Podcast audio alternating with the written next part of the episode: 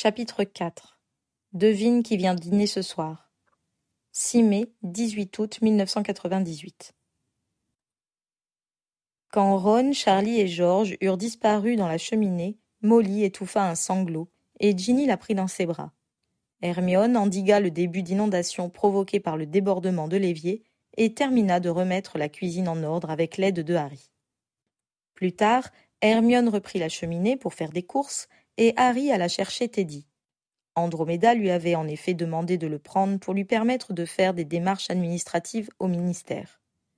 Harry pensa que cela tombait bien, car la présence d'un bébé à la maison avait toujours une bonne influence sur Molly. Ils passèrent l'après-midi à se promener dans la campagne autour du terrier, au grand ravissement de Teddy qui regardait avec intérêt autour de lui, ses iris changeant sans cesse de couleur. Quand les garçons Weasley rentrèrent, George avait le regard moins éteint. Il était loin de faire preuve de sa bonne humeur coutumière, mais il semblait suivre les conversations au grand soulagement des autres membres de la famille. Hermione créa la surprise en annonçant qu'elle partait le surlendemain. Mais où veux-tu aller? s'inquiéta Mrs. Weasley. Tu es chez toi ici Elle jeta un regard vers son plus jeune fils, comme si elle le suspectait d'être l'origine de la fuite de son ami. Mais Ron paraissait aussi étonné que les autres. Je dois aller chercher mes parents, expliqua Hermione. J'ai acheté des billets d'avion cet après-midi je ne partirai que quelques jours. Je peux vous laisser rond encore un peu? Ensuite, je vais sans doute rester avec ma famille jusqu'à la rentrée. Ron ne parut pas ravi par ce programme, mais s'abstint de tout commentaire. Lui et sa belle eurent une longue conversation dans le jardin après le repas, dont le jeune homme revint un peu rasséréné. Elle m'a dit qu'on pourrait se voir à son retour le soir, quand j'en aurais fini avec le magasin, expliqua-t-il à Harry, alors qu'il se préparait pour la nuit. L'avantage d'être sorcier, c'est que la distance n'est pas un obstacle. C'est bien, commenta Harry, qui pensa cependant que lorsqu'Hermione réintégrerait Poudlard en septembre, elle pourrait moins facilement se libérer.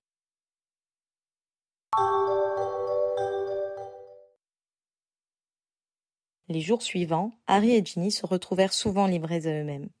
Hermione était en Australie et Molly se rendait utile auprès des sorciers dans la détresse.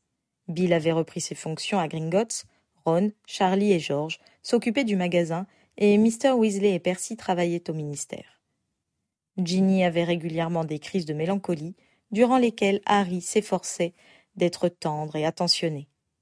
Il avait compris qu'elle avait besoin de s'occuper pour oublier ses pensées moroses, et il s'arrangea pour qu'ils aient toujours des choses à faire. Le matin, ils assuraient l'intendance du terrier, en faisant des courses après au lard, le ménage et en préparant les repas. Il se promenait également dans la campagne et allait voir Ron au magasin, où celui-ci assurait l'accueil des clients. Quand il était dans un lieu public, Harry se dissimulait sous un chapeau sorcier soigneusement tiré jusqu'aux sourcils. Certains après-midi, il prenait Teddy avec eux et le ramenait le soir à sa grand-mère. Harry décida de passer officiellement son permis de transplanage. Il avait beaucoup pratiqué cet exercice l'année précédente et le réussit aisément. Ginny l'aidait à traiter son courrier. Le survivant recevait une bonne dizaine de lettres par jour. Il y avait des félicitations, auxquelles il ne répondait jamais, car il ne voulait pas créer de fan club. Des demandes d'autographes qu'il jetait au feu. Le professeur Lockhart l'en ayant durablement dégoûté. Et des demandes d'interview auxquelles il répondait fermement par la négative, ses relations avec Rita Skeeter l'ayant échaudé. Au début du mois de juillet, Hermione, de retour depuis peu, vint dîner avec ses parents. Ils se déclarèrent ravis de leur année sabbatique en Australie et remercièrent Molly d'avoir pris soin de leur fille en leur absence. Mrs. Weasley déclara, un peu gênée, que c'était la moindre des choses. Ensuite, la conversation tourna autour des kangourous, des aborigènes et des lieux touristiques australiens. Le lendemain, Ginny exprima le besoin de faire des courses sur le chemin de traverse, et Harry accepta de l'accompagner sous son grand chapeau. Ils se rendirent dans un premier temps à la banque pour chercher de l'argent. Harry s'y sentit mal à l'aise, craignant tout autant de retomber sur Gripsec que d'être reconnu comme le plus récent cambrioleur de l'honorable établissement. Le gobelin de l'accueil le regarda effectivement avec une suspicion marquée. Pas moins de trois créatures montèrent avec lui dans le wagonnet le menant à son coffre. Sous haute surveillance, il remplit sa bourse et fut reconduit dans la rue. Un jour, il faudra que tu me racontes en détail comment ça s'est passé, fit remarquer Ginny qui l'avait attendu dehors et qui l'avait vu ressortir encadré de deux gardes. Plus tard, grommela Harry, vexé d'être traité comme un voleur, même s'il devait admettre que ce n'était pas sans fondement. Alors qu'il passait devant la ménagerie, l'attention de la jeune fille fut attirée par un beau hibou tacheté au regard noir intense. Il est beau, non? demanda-t-elle à Harry. Tu le veux? s'enquit-il. Je pensais plutôt te l'offrir. Tu ne peux plus envoyer de lettres maintenant. Ce n'est pas pressé, objecta Harry en se disant qu'aucun messager ne remplacerait jamais Edwige. Puis il songea qu'une fois de retour à Poudlard, il correspondrait sûrement avec Andromeda pour avoir des nouvelles de Teddy. Tu as raison, soupira-t-il, se faisant une raison.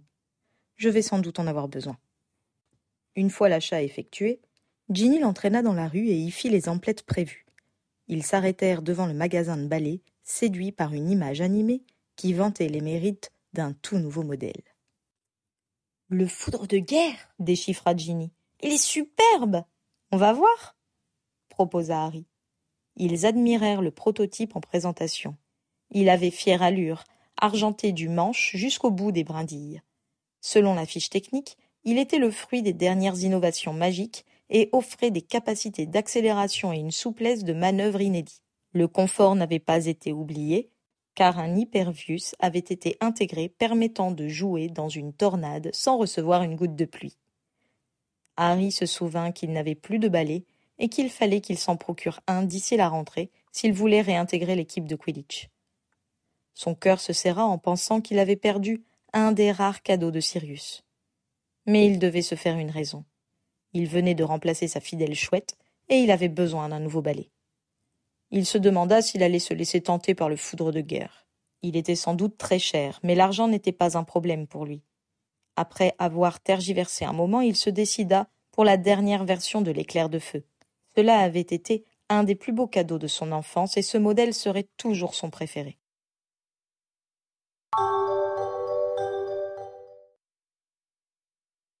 Au cours de la troisième semaine de juillet, trois hiboux arrivèrent de Poudlard, portant des lettres pour Harry, Ron et Ginny. Ils apprirent qu'ils étaient invités à passer les examens validant l'année précédente, juste avant la rentrée de septembre, pour permettre aux élèves qui avaient eu une année scolaire perturbée de se remettre à niveau, l'école ouvrait ses portes à ceux qui le souhaitaient dès le 1er août. Chaque missive était signée Aristote Brocklehurst, directeur de Poudlard. Qui c'est celui-là? demanda Harry, surpris de ne pas voir la professeure McGonagall reprendre ce poste. Le père de Mandy? lui rappela Ginny. Elle est de ton année à Serre d'Aigle. C'est lui qui a tenu une école clandestine cette année. Je pense que je vais tenter de passer les examens. Je peux retourner à Poudlard dans dix jours, maman? Si tu veux, ma chérie, accepta Molly un peu surprise. Mais commença Harry interloqué? Harry, tu ne comprends pas. Si je passe en septième année, on sera dans la même classe à la rentrée de septembre. Harry admit que cela compensait une séparation de quatre semaines. Pourquoi n'en feriez-vous pas autant, les garçons? interrogea Mrs. Weasley. Vous pourriez passer vos aspics à la fin du mois prochain. Ginny lança un regard mauvais à sa mère. Je n'aurai jamais le niveau en si peu de temps, objecta Harry. Enfin, Harry, ta magie naturelle te permettrait sûrement.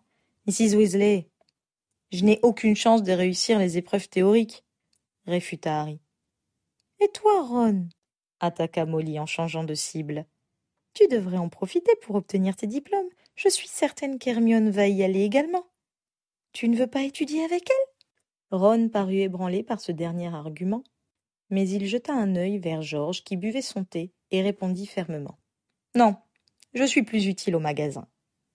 Sa mère parut tenter de répliquer, mais elle suivit son regard et renonça. De toute façon, Hermione ne retournait pas à Poudlard. De toute façon, Hermione ne retournait pas à Poudlard.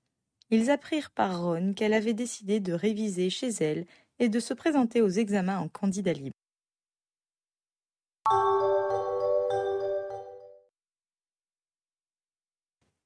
La veille du départ de Ginny, on fêta les dix-huit ans de Harry. Même George fit un effort pour sourire un peu et joindre sa voix aux autres pour chanter la chanson traditionnelle, ce qui toucha beaucoup le jeune homme. Le lendemain, Harry accompagna Ginny à King's Cross avec Mr. et Mrs. Weasley. La jeune fille abusa honteusement de son émotion pour lui arracher la promesse de lui écrire deux fois par semaine. Son départ, ajouté au souvenir du professeur Dumbledore qui lui revint à la vue de la gare, le rendit mélancolique toute la journée. Même le petit Teddy ne parvint pas à lui tirer un sourire. Il fallait bien avouer qu'à cinq mois, l'enfant n'avait pas tellement de conversation. Molly, soucieuse de le voir traîner comme une âme en peine, lui demanda s'il n'avait pas des amis à voir ou des affaires à régler avant sa propre rentrée. Harry se souvint alors d'un point qu'il avait laissé de côté. Mrs. Weasley, qu'est devenue la dépouille de Rogue? Je suppose qu'on l'a renvoyée sans cérémonie à sa famille, comme celle de tous les autres mange-morts retrouvés à Poudlard. Il n'était pas vraiment mange-mort, protesta Harry. Il semblait l'être, rappela Molly. Je ne pense pas qu'il lui restait des parents, ajouta-t-elle. Alors tu devrais envoyer un hibou à la professeure McGonagall pour lui demander ce qu'ils ont fait de lui. Harry suivit ce conseil et reçut rapidement une réponse. Cher monsieur Potter, je suis un peu surprise par votre requête et espère qu'elle n'est pas suscitée par un quelconque désir de vengeance. Nous avons tous été terriblement déçus par la trahison du professeur Rogue et choqués de constater à quel point le professeur Dumbledore s'était laissé abuser à son sujet. Cependant, Severus Rogue est mort, et nous avons mieux à faire que de nous laisser ronger par les regrets et le ressentiment. Sachez cependant que, du fait de l'absence de toute parenté survivante, c'est le professeur Slughorn, son ancien directeur de maison, qui s'est occupé de son inhumation. Je vous laisse le soin de lui demander directement plus ample précision à ce sujet, si cette affaire vous tient à ce point à cœur. Dans l'attente de vous revoir le 1er septembre, je vous prie de recevoir, cher monsieur Potter, mes cordiales salutations. Minerva McGonagall, sous-directrice de Poudlard, école de sorcellerie. Ce courrier donna matière à réflexion à Harry. Il réalisa qu'il serait très difficile de faire connaître le rôle de Rogue dans sa victoire contre Voldemort. Peu de monde savait qu'il avait lui-même mis fin au jour de Dumbledore, mais il était, dans la mémoire des sorciers, le directeur qui avait fermé Poudlard aux enfants dont le sang n'était pas assez pur et qui avait laissé sévir les carreaux contre des élèves sans défense. Harry se dit qu'une réhabilitation devrait émaner d'une personnalité officielle et il demanda à Arthur Weasley de lui organiser une entrevue avec le ministre de la Magie. Malgré son emploi du temps surchargé, Kingsley Shacklebolt accepta de le recevoir deux jours plus tard entre deux rendez-vous officiels. Harry exposa sa demande, réexpliquant les raisons du geste de l'ancien professeur de potions envers son directeur, et indiquant qu'il avait acquis la certitude que Rogue avait prétendu être mange-mort toute l'année écoulée pour préserver Poudlard du pire. Il souligna qu'il avait protégé Ginny et Luna en décidant lui-même de leur punition après leur expédition dans son bureau pour dérober l'épée de Gryffondor. Enfin, il rappela comment Rogue s'était arrangé pour lui faire parvenir le précieux objet magique. Puis-je savoir comment tu as obtenu toutes ces informations? demanda Shacklebot. Il m'a confié ses souvenirs pendant qu'il agonisait, expliqua Harry. Vous pouvez aussi questionner le portrait de Dumbledore à Poudlard. Il vous confirmera mes dires, assura-t-il. Le ministre réfléchit un moment et trancha. Je te fais confiance. Mais en ce moment, j'ai d'autres priorités. Mr. Shacklebot, commença Harry. Harry, je dois faire en sorte que tous les sorciers poursuivis récupèrent une baguette et retrouvent leur maison. Je dois faire établir ce qui est arrivé à ceux qui ont pris la fuite et dont on est toujours sans nouvelles. Je dois verser des pensions aux familles qui ont perdu la personne qui assurait leur subsistance. Je dois aussi faire accepter qu'Azkaban ne soit plus gardé par des détraqueurs et m'assurer de faire parquer ces créatures dans des endroits où elles ne feront plus de mal à personne. Je dois également veiller à ce que les procès se passent correctement et faire tourner le ministère avec un effectif réduit du fait des victimes de la guerre et de l'arrestation des fonctionnaires trop impliqués dans le régime précédent. Alors Rogue devra attendre un peu, du moins en ce qui me concerne. Je comprends, fit Harry, néanmoins très déçu. Par contre, continua le ministre, il y a un sujet que je voulais aborder avec toi. Que comptes-tu faire une fois tes aspics en poche? Je n'y ai pas vraiment réfléchi, avoua Harry. La professeure McGonagall m'a dit que tu prévoyais de devenir Aurore. As-tu changé d'avis? Pensez-vous que ce soit une bonne idée? Je veux dire, nous n'avons plus de mages noirs à pourchasser. Voldemort n'était pas le seul. Les autres n'ont peut-être pas son envergure ni son ambition, mais ils nous posent tout de même des problèmes. Régulièrement, des sorciers avides ou sans morale estiment que la magie noire est un bon moyen pour atteindre leur objectif et nous devons intervenir. Par ailleurs, l'égarement de certains aurores ces deux dernières années me fait penser que nous aurions besoin d'une autorité morale dans la brigade. Quelqu'un qui leur rappelle que les ordres ne doivent pas être appliqués quand ils sont immoraux et inhumains. Tu as peut-être fait des erreurs, comme tout le monde, mais tu as toujours fait preuve d'une grande droiture. Harry se demanda ce que Shacklebot dirait s'il apprenait qu'il s'était introduit à Gringotts en utilisant l'Imperium ou si McGonagall racontait comment il avait infligé un Doloris à Amisus Caro. Je ne sais pas si ma présence chez les Aurores changera grand-chose, fit remarquer Harry, sceptique. Je pense au contraire que des personnes emblématiques placées aux bons endroits peuvent modifier bien des comportements et m'aider à endiguer la corruption qui déshonore le ministère. Vous comptez vraiment sur moi pour cela?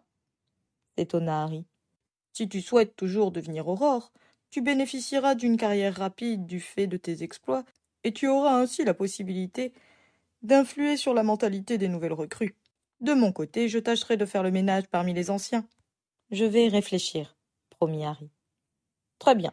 Mais n'oublie pas que tu dois auparavant obtenir cinq aspics avec la mention effort exceptionnel. Pas de passe-droit, sourit Harry. Quel que soit le métier que tu choisiras, tu serviras toujours d'exemple en tant que personne connue et admirée.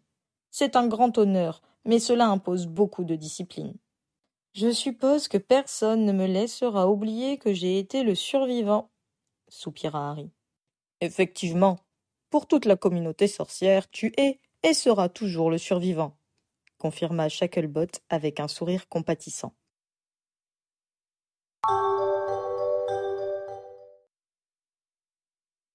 Assez ébranlé, Harry raconta la scène à Hermione, qui venait leur rendre visite environ une fois par semaine, malgré ses révisions pour les examens. Excellent s'exclama Hermione. Je savais qu'on pouvait faire confiance à Kingsley Shacklebot pour faire bouger les choses. Il va falloir que je lui parle de la SALE.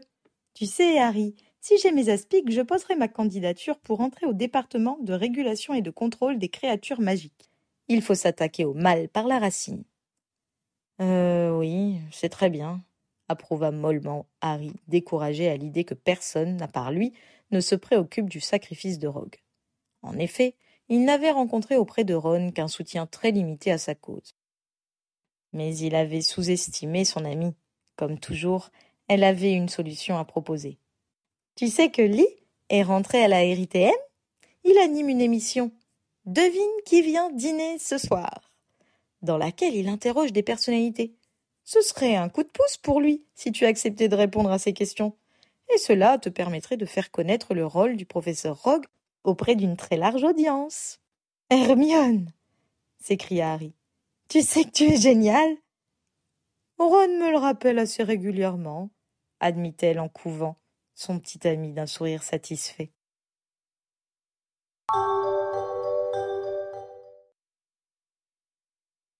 Harry contacta Lee, qui se montra ravi par cette opportunité. Il l'invita à passer au studio de la radio pour préparer l'émission avec lui. Ils convinrent des sujets qui seraient abordés. L'animateur indiqua cependant qu'il y aurait des questions non prévues pour préserver le côté spontané de leur entretien. Il se réservait également le droit de vérifier par lui-même certains points avant l'émission. Harry, tu sais que c'est Rogue qui a coupé l'oreille de Georges, fit d'ailleurs remarquer Lee. Tu tiens vraiment à parler de lui? Il tentait de le protéger, mais il a raté sa cible dans la confusion. lui assura Harry. Tu crois que je le défendrais si je n'étais pas certain de ce que j'avance? C'est mon travail de m'en assurer. Harry. Ils décidèrent de programmer l'émission dès la semaine suivante pour qu'elle ait lieu avant le retour de Harry à Poudlard.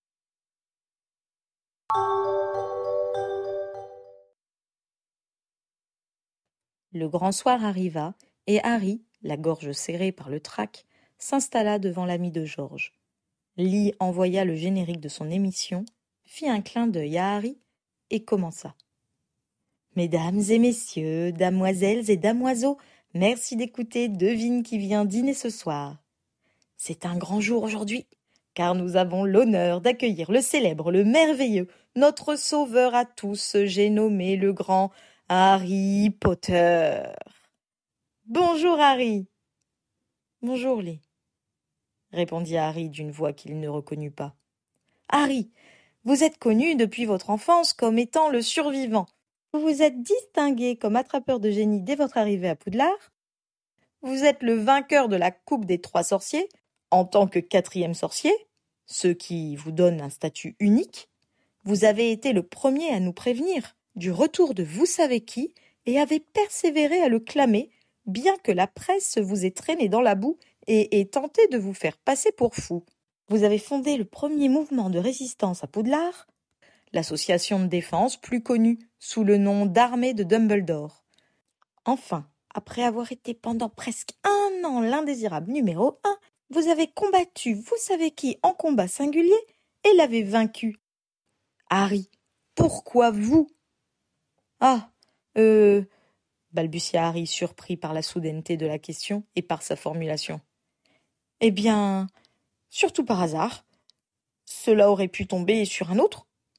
Mesdames et messieurs, vous constatez que le survivant est d'une modestie à toute épreuve. Bien, je vais poser la question qui pend aux lèvres de tous les sorciers.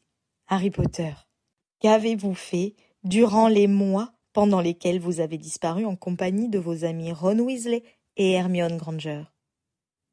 Nous avons dû nous cacher pour échapper au ministère de la magie et accomplir certains actes pour mettre un point final au règne de Voldemort. Pourriez-vous être un peu plus précis? Pas vraiment.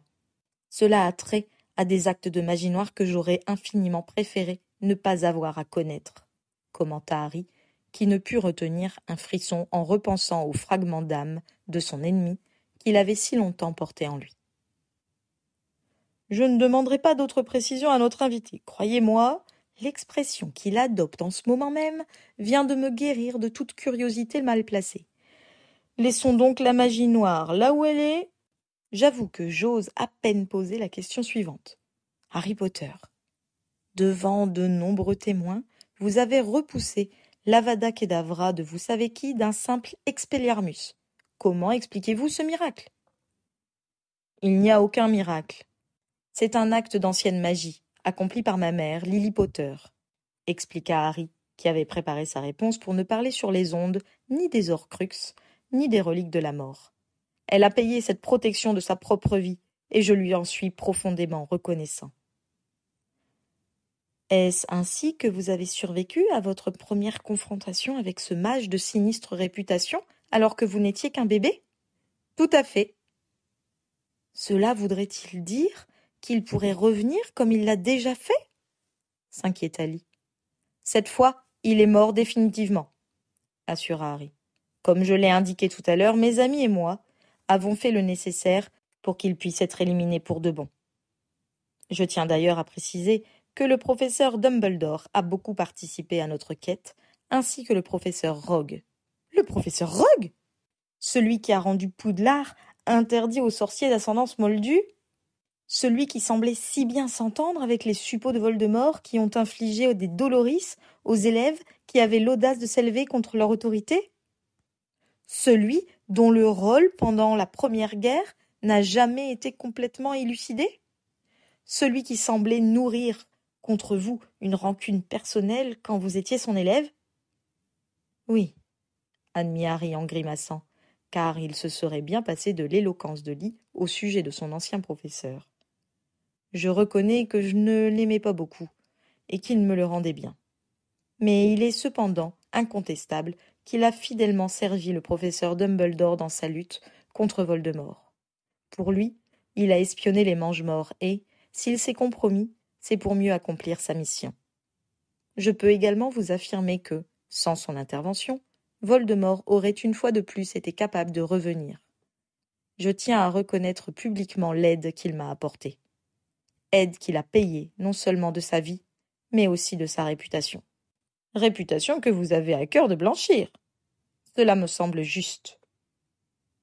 J'ai également senti dans vos propos une grande admiration pour le professeur Dumbledore. Un livre est sorti cette année sur ce personnage célèbre, révélant qu'il nous avait dissimulé des éléments peu reluisants de son passé. L'avez-vous lu? Si vous voulez parler du ramassis Drago, qui a pour titre Vie et mensonge d'Albus Dumbledore, oui, j'en ai lu quelques passages, juste assez pour comprendre à quel point il est loin de la vérité.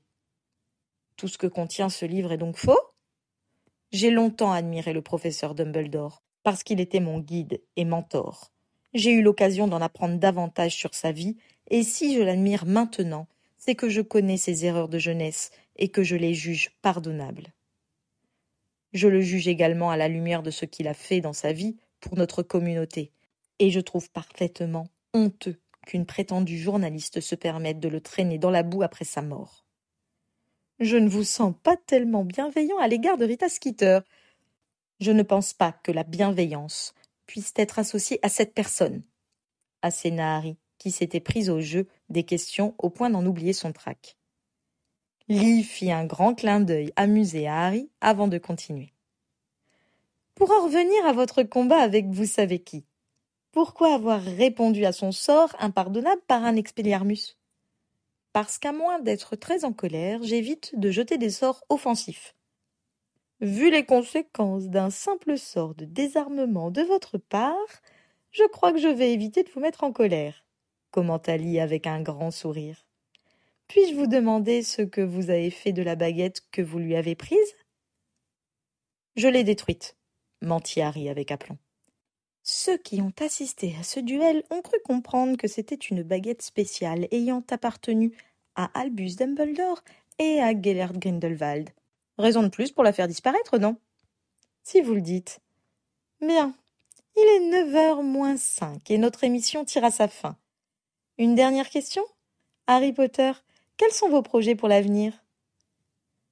Retourner le mois prochain à Poudlard pour effectuer ma septième année et obtenir mes aspics. Et ensuite Si mes notes me le permettent, je vais poser ma candidature pour devenir Aurore. Je ne pense pas me tromper en affirmant que tous ceux qui nous écoutent se joignent à moi pour vous souhaiter bonne chance et se sentent rassurés en pensant que vous continuerez à veiller sur notre sécurité. C'est très gentil à vous. J'espère me montrer digne de votre confiance. Sur cette dernière touche de modestie, nous allons prendre congé. Avez-vous quelque chose à dire à nos auditeurs? Oui, je voudrais remercier tous les sorciers qui ont continué à se battre en mon nom et qui n'ont pas cru que j'avais pu fuir en les laissant tomber. Merci pour les mots que vous m'avez laissés à Godric Solo. J'ai été très touché par cette marque de confiance. C'était tout naturel, Harry. Très chers auditeurs, ne manquez pas votre prochain rendez-vous avec Devine qui vient dîner ce soir. Notre invité sera Aristote Brocklehurst, le nouveau directeur de Poudlard. Je vous souhaite à tous une excellente fin de soirée. D'un coup de baguette, Lee lança le générique de fin et se leva pour laisser la place à l'animateur suivant. Tu as été parfait, Harry le félicita-t-il. C'était du tonnerre. Crois-moi, nous allons faire la une de tous les journaux demain. Grâce à toi, mon émission va devenir célèbre. J'en suis heureux pour toi, sourit Harry. Ce n'est que justice après l'émission formidable que tu as faite l'année dernière.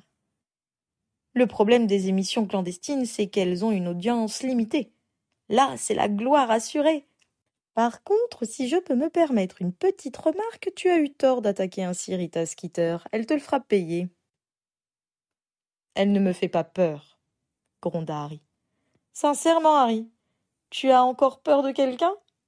De Molly et Ginny Weasley admit-il, après avoir réfléchi quelques secondes. Je constate que ton instinct de préservation a survécu à toutes tes aventures, s'exclama Lee.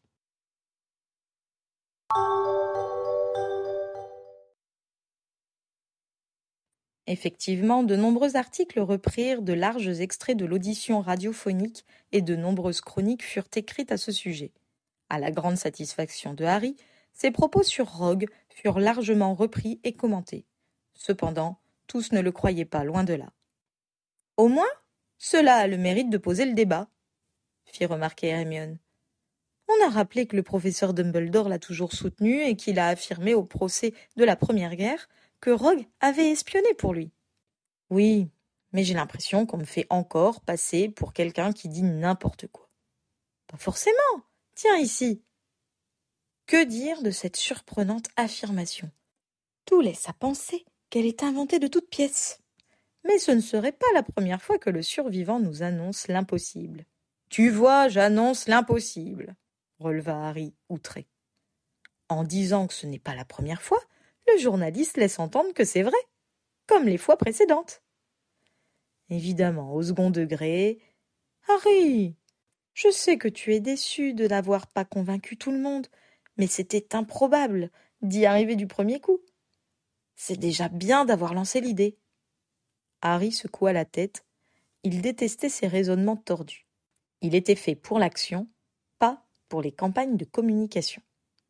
Hermione jeta un œil sur Ron, qui jouait aux échecs avec son père, puis à Molly et George qui écoutaient la radio à l'autre bout de la pièce.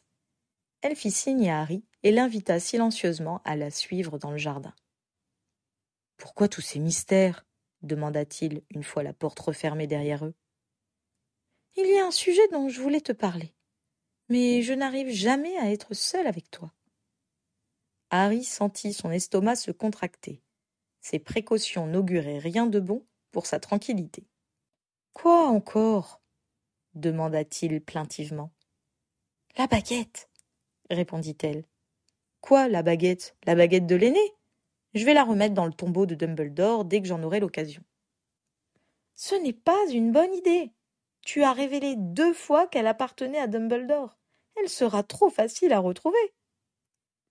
J'ai dit que je l'avais détruite. Et si on ne te croit pas? Et après il faudrait me voler cette baguette pour en prendre possession. Or, je n'ai pas l'intention de l'utiliser. Mais Harry, il suffit d'avoir écouté le discours que tu as débité à Voldemort pour comprendre que te désarmer permet de se rendre maître de la baguette de l'aîné, quelle que soit la baguette que tu as en main. C'est comme ça que cela s'est passé avec Malfoy, n'est-ce pas? Tu te rends compte que ton ascendance sur cette baguette est à la merci du premier expelliarmus mal intentionné qui t'atteindra? Tu veux devenir Aurore, non? Tu crois qu'il ne t'arrivera jamais de te laisser prendre par surprise? Harry réfléchit un moment aux arguments de son ami. D'accord. Qu'est-ce que tu me conseilles? demanda-t-il. Pour commencer, de ne pas remettre cette baguette dans le tombeau de Dumbledore. Cet emplacement est trop prévisible. Ensuite, il va falloir trouver un endroit où on ne la trouvera jamais. Dans les contes, on finit toujours par retrouver les objets les mieux dissimulés, remarqua Harry. Harry On n'est pas dans un conte, siffla Hermione agacée, n'ayant visiblement rien perdu de son pragmatisme. N'empêche que l'histoire des trois frères est bien basée sur la réalité. Mais les objets en question ont été créés par des sorciers. Les reliques de la mort sont une invention pure et simple. Harry préféra ne pas répondre à autant de mauvaise foi. Il s'était suffisamment disputé à ce sujet durant l'année précédente. On peut la mettre dans la salle sur demande si elle a survécu au feu magique après Crabe proposa-t-il. Tu as bien fini par y retrouver le diadème de Rowena Serdaigle, opposa-t-elle. Tu as une meilleure idée? Hermione avoua que non, et ils rentrèrent dans la maison.